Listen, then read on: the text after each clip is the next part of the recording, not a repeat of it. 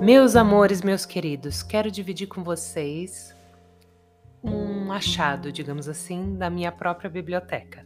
Eu não sei se eu contei para vocês, mas fazia muitos anos que eu não voltava para o Brasil e fazia muito tempo que eu não abria essas caixas. Tinha esquecido completamente. É um livro de ensaios do Aldous Huxley chamado Adonis e o Alfabeto.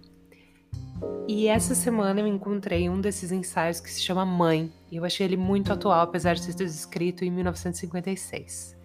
Tá bom? Então eu vou ler para vocês. A tradução deste ensaio é da Edith de Carvalho Negrais e Daniel Martins Júnior, publicado pela Remus, H-E-M-U-S, Livraria Editora e vocês podem encontrar isso. É, todas as referências estão aí na descrição do episódio, tá bom? Deixa eu ver o que mais que pode ser interessante para vocês. Acho que é isso. É isso, gente. Então, do livro Adonis e o Alfabeto, de Aldous Huxley, Mãe.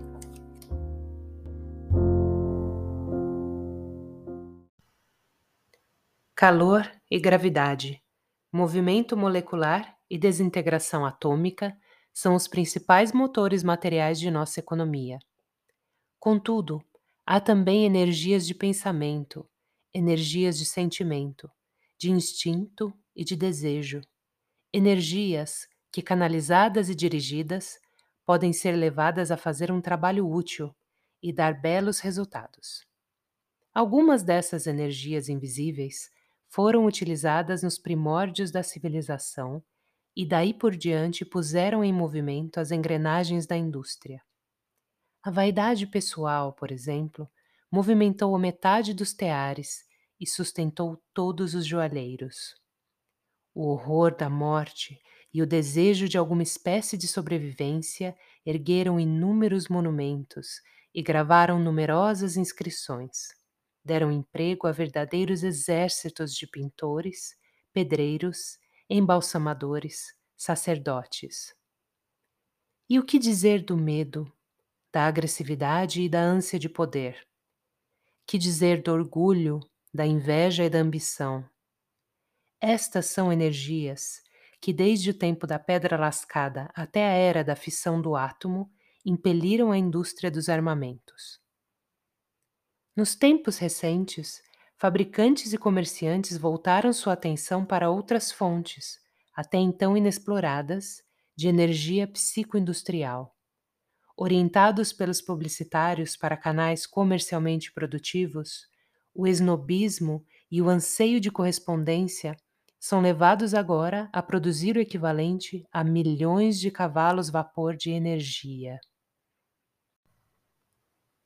O desejo de êxito no terreno sexual e o receio de ser repulsivo tornaram-se a principal força impulsionadora das indústrias de cosméticos e desodorantes, em constante crescimento. E de que modo brilhante nossos técnicos em psicologia resolveram o problema de levar a tradição religiosa, a fantasia das crianças e a feição familiar a uma aplicação comercial.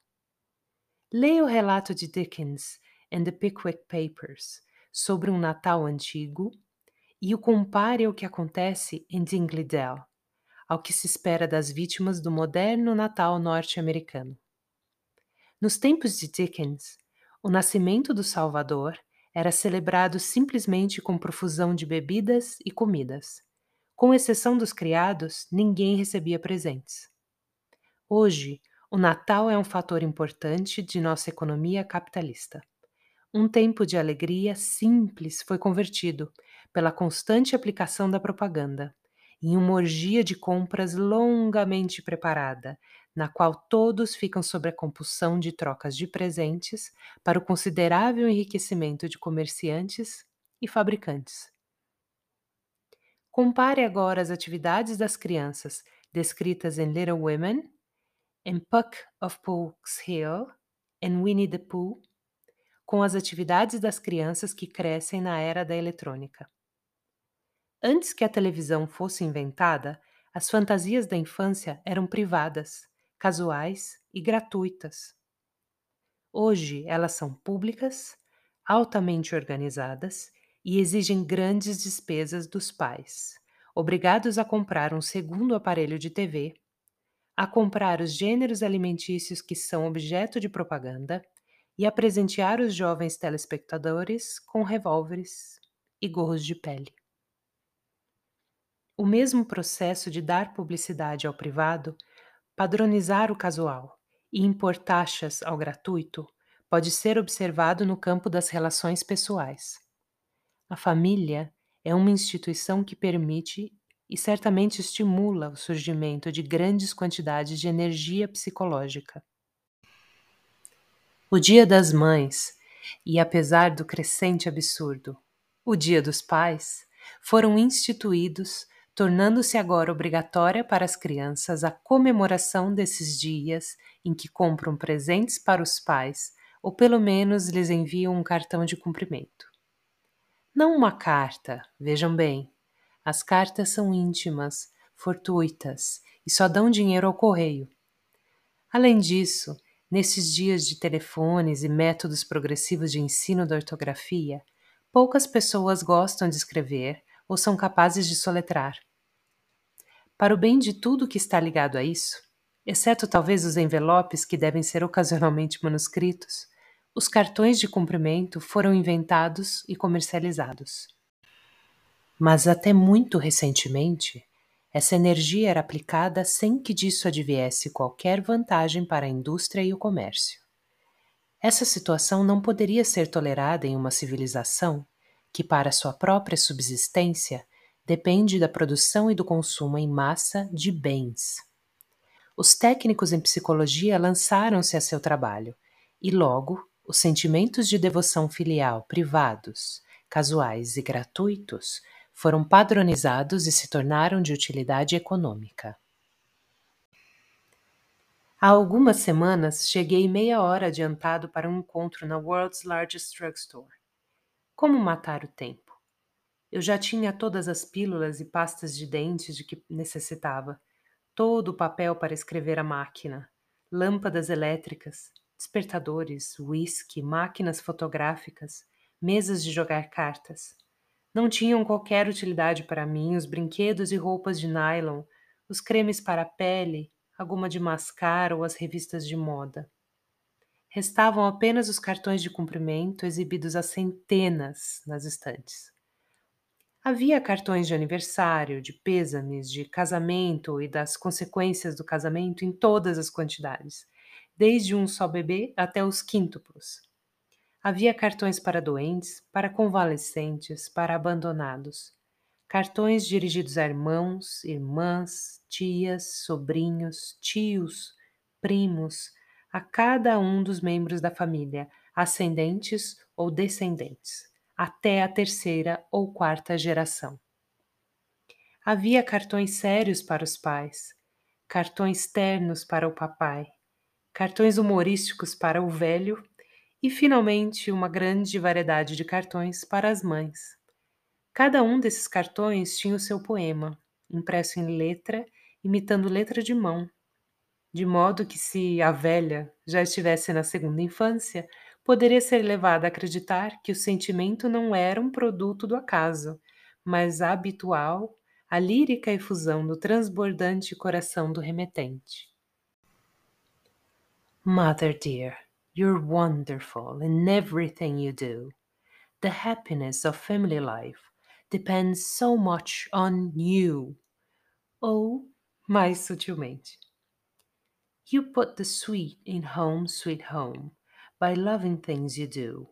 You make the days much happier by being so sweet too.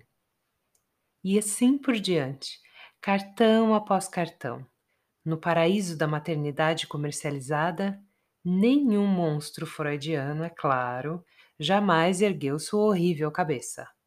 A mãe dos cartões postais habita uma deliciosa Disneylândia, onde tudo é meloso e em Technicolor, agradável e sentimental. E é isso, eu refletia, enquanto abria caminho ao longo das prateleiras. Tudo o que resta do culto à Grande Mãe a mais antiga e, sobre muitos aspectos, a mais profunda de todas as religiões. Para o homem do Paleolítico, Cada dia era o dia das mães. Muito mais sinceramente do que qualquer moderno comprador de cartões postais, ele acreditava que, mãe querida, você é maravilhosa. Tão maravilhosa como atestam as gravuras de mães escavadas nas cavernas que 20 mil anos atrás serviam de catedrais aos nossos antepassados. Em pedra calcária, em pedra sabão, em presas de marfim de mamutes, estão gravadas as mães imagem dos mais primitivos cultos dos homens. Sua cabeça inclinada é muito pequena e seu rosto inteiramente inexpressivo. Essas imagens não tinham braço e suas pernas eram reduzidas, afilando-se nas extremidades sem nada que pudesse sugerir pés. A mãe é exclusivamente corpo, e esse corpo, com seus enormes e pesados seios, a pródiga fartura do ventre, coxas e nádegas, é o retrato não da mãe individual, mas um prodigioso símbolo de fertilidade, uma encarnação do divino mistério da vida desafiando a morte da perpétua renovação no seio da perpétua destruição. A mãe era sentida como análoga à terra produtiva, e durante séculos suas imagens foram feitas para exibir toda a solidez de sua réplica cósmica. No Egito, por exemplo, a figura da mãe se ajustava algumas vezes imperceptivelmente à de um hipopótamo. No Peru, ela aparece frequentemente sob a forma de uma enorme caneca, um jarro, um recipiente sagrado, o Santo Graal. Os fatos sobre os quais não estamos habituados a pensar, se é que pensamos sobre eles, cientificamente, em termos de biologia e ecologia, de embriologia e genética, eram evidentemente objeto de constante pensamento de nossos ancestrais. Eles não os encaravam analiticamente, sem dúvida, mas os experimentavam diretamente com todo o seu ser, fisiologicamente, emocionalmente e intelectualmente, sempre que se defrontavam com uma de suas mães símbolo. Como nos pudemos permitir ser tão irrealísticos, tão petulantemente superficiais em nossos pensamentos e sentimentos diários sobre o homem e sobre o mundo em que ele vive. A felicidade da vida familiar depende, depende tanto de você. Isto é aparentemente tão profundo quanto a mente popular está agora preparada para compreender o tema da mãe. A opinião minoritária daqueles que vão dos cartões de cumprimento a Freud dificilmente é mais adequada. Eles sabem que a mãe querida pode ser maravilhosa sob todos os aspectos, menos um: de que há maravilhosas, possessivas mães de filhos únicos, aos quais elas tratam como se fossem sempre crianças, que elas são maravilhosas, suaves velhos vampiros, que na velhice alimentam-se do sangue de uma filha escravizada. Há fatos desagradáveis que somos obrigados a reconhecer para poder lutar contra eles mas isso ainda está muito longe de ser toda a história da mãe. Para aqueles que gostariam de ler sobre essa história, recomendo um livro que eu acabara de ler exatamente na manhã em que vi os cartões postais. Esse livro é The Great Mother, de Eric Newman, publicado recentemente no número 47 do Bollingen Series. Não é um livro fácil de ler, pois seu autor é um psicólogo da escola de Jung e escreve como a maior parte dos seguidores de Jung, com toda a pomposa prolixidade dos velhos mestres. A literatura junguiana é como um vasto pântano. A cada penoso passo, o leitor afunda até os quadris na terminologia peculiar e nas generalizações, sem jamais encontrar uma faixa de terreno intelectual sólido em que se apoiar. E muito raramente, nessa infindável extensão gelatinosa, o abençoado relevo de um sólido e concreto fato particular. Entretanto, a despeito de tudo, o sistema de Jung apresenta provavelmente uma descrição melhor da realidade psicológica que o de Freud. Não é a melhor descrição possível, muito longe disso. Mas pelo menos se presta a ser incorporada nessa descrição. Se combinarmos Jung com F. W. H. Myers e se enriquecermos o produto com as teorias do budismo tântrico e as práticas do Zen, teremos uma hipótese de trabalho capaz de explicar a maior parte, talvez todos os inexprimíveis e estranhos fatos da experiência humana, e juntamente com a hipótese, uma série de processos operacionais por meio dos quais seus elementos mais improváveis podem ser verificados. Voltemos agora à mãe. Para nossos ancestrais, como vimos, a mãe não era apenas a pessoa particular que fazia ou consolidava a felicidade da vida familiar. Ela era também a encarnação visível de um mistério cósmico.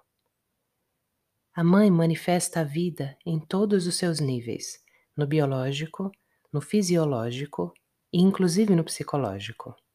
Do ponto de vista psicológico, a mãe era aquele inconsciente oceânico, fora do qual a autoconsciência pessoal o elemento masculino na experiência humana subjetiva se cristaliza e no qual, por assim dizer, ele se banha.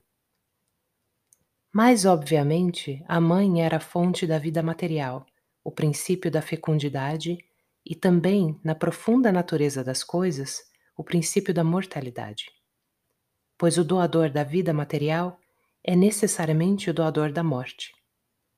O nosso mundo é um mundo no qual a morte é a inevitável consequência da vida, no qual a vida exige a morte para poder se renovar.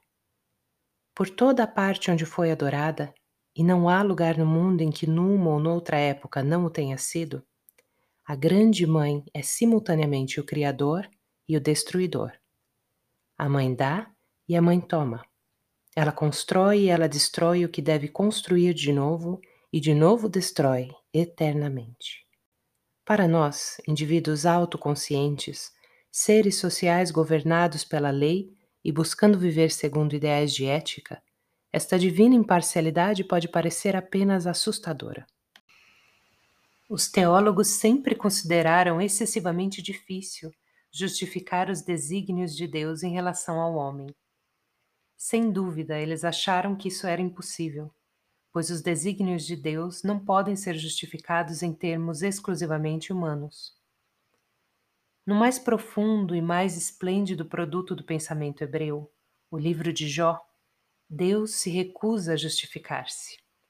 Ele se limita a fazer irônicas perguntas e a indicar o vasto, incompreensível fato de um mundo que, seja o que for, é certamente um mundo criado não de acordo com as peculiaridades humanas.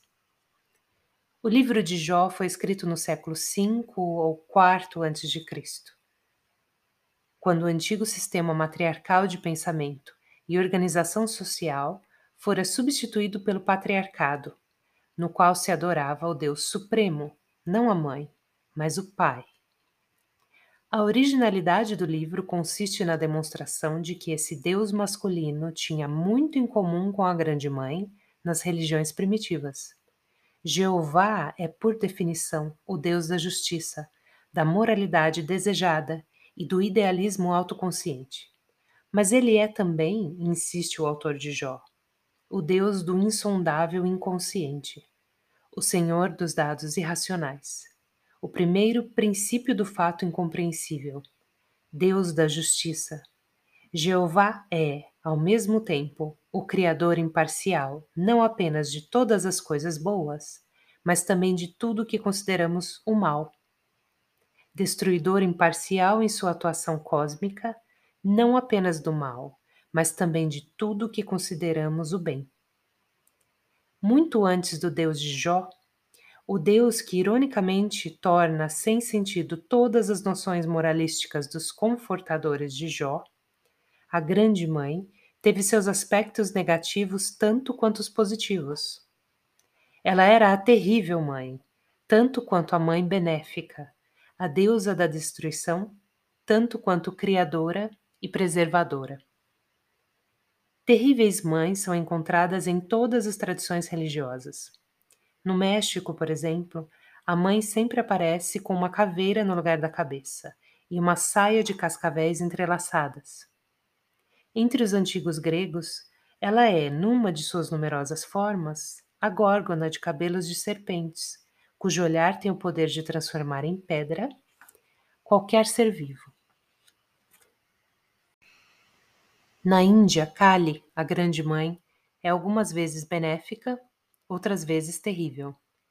Ela alimenta e devora, é serenamente bela e um monstro canibal. Em seu aspecto positivo, ela é simultaneamente natureza e intuição, o criador do espiritual tanto quanto da vida material. É o eterno feminino que nos impele para a frente e o eterno feminino que nos faz recuar. Ela põe o mel no lar, docilar, e depois bebe nosso sangue. A vida dando origem à morte, a destruição preparando o caminho para a nova criação, a autoconsciência emergindo do inconsciente, vendo-se dilacerado entre a necessidade de voltar à escuridão impessoal da ignorância e a necessidade de seguir para a frente, para a luz impessoal da consciência total. Estes são mistérios cósmicos e subjetivos para os quais nossos ancestrais encontraram expressão em seus incontáveis símbolos da Grande Mãe. Nada disso ficou claro, nada foi analisado ou conceitualizado. Era um sistema não lógico de ciência potencial ou de metafísica latente. Da contemplação desses símbolos, o homem não pode chegar a um conhecimento definido, mas apenas a uma espécie de obscura compreensão do grande esquema das coisas e de seu próprio lugar dentro dele. Para desvendar os mistérios da experiência, o homem moderno não dispõe de símbolos cósmicos como a Grande Mãe. Ele tem apenas a ciência e a filosofia técnica. Como cientista, ele observa os fatos do nascimento, crescimento e morte, classifica suas observações em termos de conceitos biológicos verifica suas hipóteses através da experiência. Como filósofo, ele aplica os métodos do positivismo lógico a fim de provar para sua própria satisfação, ou antes para sua mais profunda insatisfação, que todas as teorias metafísicas, todas as fecundas sugestões e alusões de criadores dos símbolos não têm significado transmissível. Em uma palavra, são a mais completa tolice. Sem dúvida, os positivistas lógicos estão perfeitamente certos, desde que aceitemos sempre como auto-evidente o postulado de que nenhuma proposição tem sentido, a menos que se possa ser comprovada pela percepção direta, ou a menos que possamos derivar dela outras proposições perceptíveis que possam ser verificadas. Mas se admitimos e na prática, todos nós nos comportamos como se o admitíssemos. Que o coração tem suas razões e que existem formas de compreensão que não dependem da percepção ou de inferências lógicas da percepção. Então teremos de tomar os metafísicos e especialmente os criadores de símbolos metafísicos um pouco mais a sério. Eu disse especialmente os criadores de símbolos, pois sempre que estamos tratando com um mistério cósmico ou subjetivo, o conceito verbalizado é menos satisfatório como meio de apresentação do que um símbolo pictórico ou diagramático.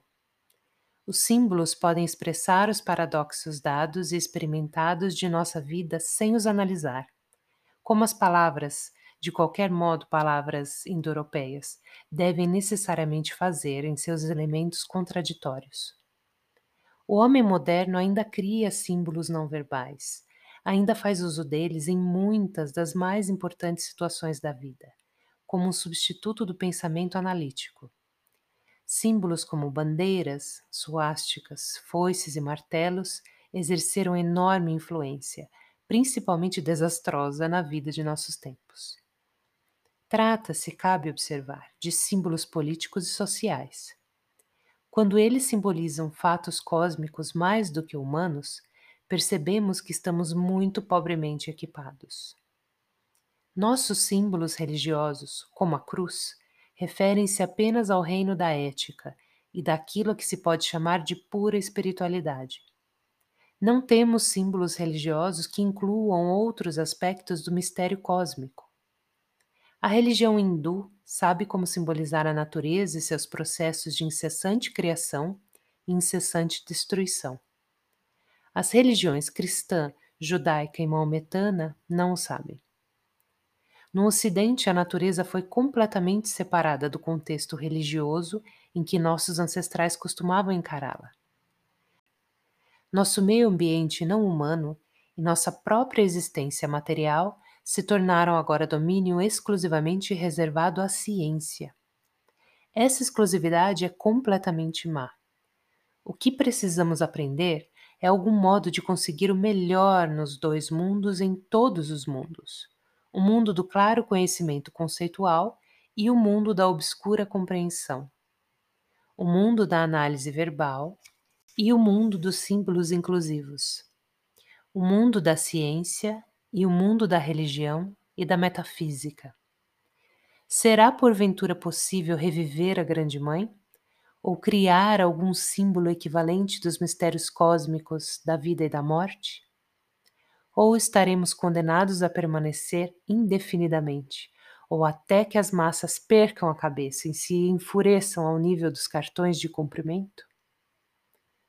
A trivialidade e o simulacro são muito mais facilmente utilizados com o intuito de vantagem econômica do que a profundidade realística.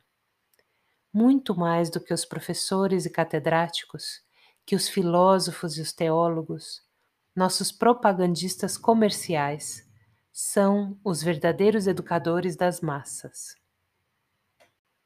Se a trivialidade e o simulacro trazem vantagem a quem os utiliza, então a trivialidade e a falsidade serão as atitudes que esses moldadores do pensamento moderno se empenharão em inculcar.